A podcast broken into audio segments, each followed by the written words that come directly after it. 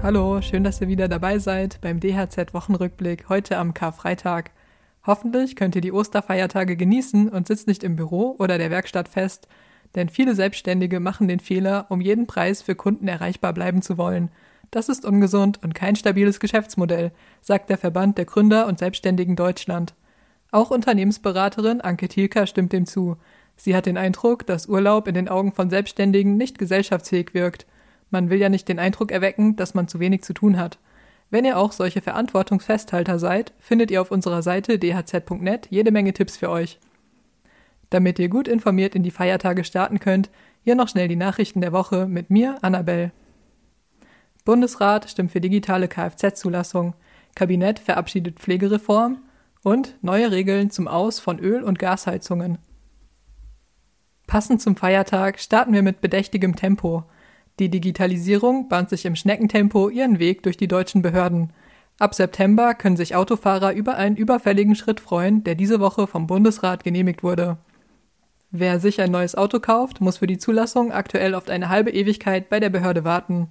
Ab September soll damit Schluss sein. Die Zulassung neuer Fahrzeuge soll bis dahin digital möglich sein.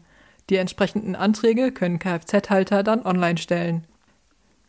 Die Stempelplakette fürs Nummernschild kommt danach innerhalb von zehn Tagen mit der Post. Auch Autohäuser und gewerbliche Zulassungsdienste können den digitalen Service nutzen. In Berlin wird das schon länger so gehandhabt. Das geht schneller und entlastet auch die Behörden. Der Zentralverband des deutschen Kraftfahrzeuggewerbes begrüßt die Entscheidung. Mit der nächsten Meldung wird der Betriebsalltag weniger entspannt. Die Pflegekosten in Deutschland steigen permanent an. Deswegen hat die Bundesregierung eine Pflegereform auf den Weg gebracht. Arbeitgeber müssen sich auf höhere Sozialversicherungsbeiträge einstellen. Diese Reform wird insgesamt pro Jahr ab dem Jahr 25, dann wirkt die Reform zum ersten Mal voll, 6,6 Milliarden Euro zusätzlich in die Pflegeversicherung bringen. Das heißt also, die Ausgaben der Pflegeversicherung werden äh, hier kompensiert. Damit das funktioniert, wie Lauterbach beschreibt, soll der allgemeine Pflegebeitrag zum 1. Juli dieses Jahres erhöht werden. Das bedeutet, dass auch die Sozialversicherungsbeiträge für Betriebsinhaber ansteigen werden. Das dürfte nicht unbedingt für Begeisterung sorgen, denn schon jetzt liegen sie bei 40,8 Prozent. Handwerksvertreter hatten bis zum Schluss darauf gepocht, die 40-Prozent-Marke nicht zu überschreiten. Das hat aber nicht funktioniert. Darüber hinaus fordert das Gesundheitsministerium, dass die Bundesregierung den Beitragssatz künftig durch Rechtsverordnungen festsetzen darf. Immer dann nämlich, wenn kurzfristiger Finanzierungsbedarf besteht. Das klingt verdächtig nach einem spontanen Auf und Ab der Sozialbeiträge. Aber ob es so kommt, ist ungewiss, denn der Bundestag muss noch über die Pflegereform beraten. Ein weiteres Thema, das dort bald auf dem Programm steht, sind die neuen Regeln für Öl- und Gasheizungen.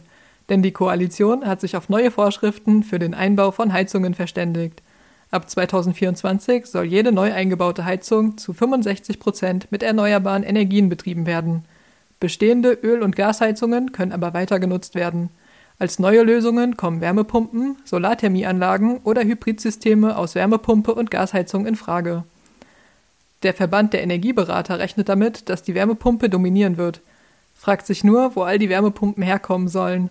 Aktuell gibt es Lieferengpässe wegen der hohen Nachfrage. Der Energieberaterverband macht sich deswegen aber keine Sorgen. Immer mehr Hersteller würden in den Markt einsteigen. Dadurch werde das Angebot steigen und der Preis sinken. Das größere Problem ist wahrscheinlich der Personalmangel im Handwerk. Außerdem ist der Einbau einer Wärmepumpe mit Bürokratie verbunden. Handwerkspräsident Jörg Dittrich wundert sich nicht, dass Betriebe lieber Badezimmer bauen. Der Gesetzesentwurf soll noch im April im Kabinett verabschiedet werden. Wie die schnelle Umsetzung gelingen soll, bleibt wie gesagt offen. Aber darüber wollen wir uns heute nicht zu sehr den Kopf zerbrechen, denn es ist ja Feiertag.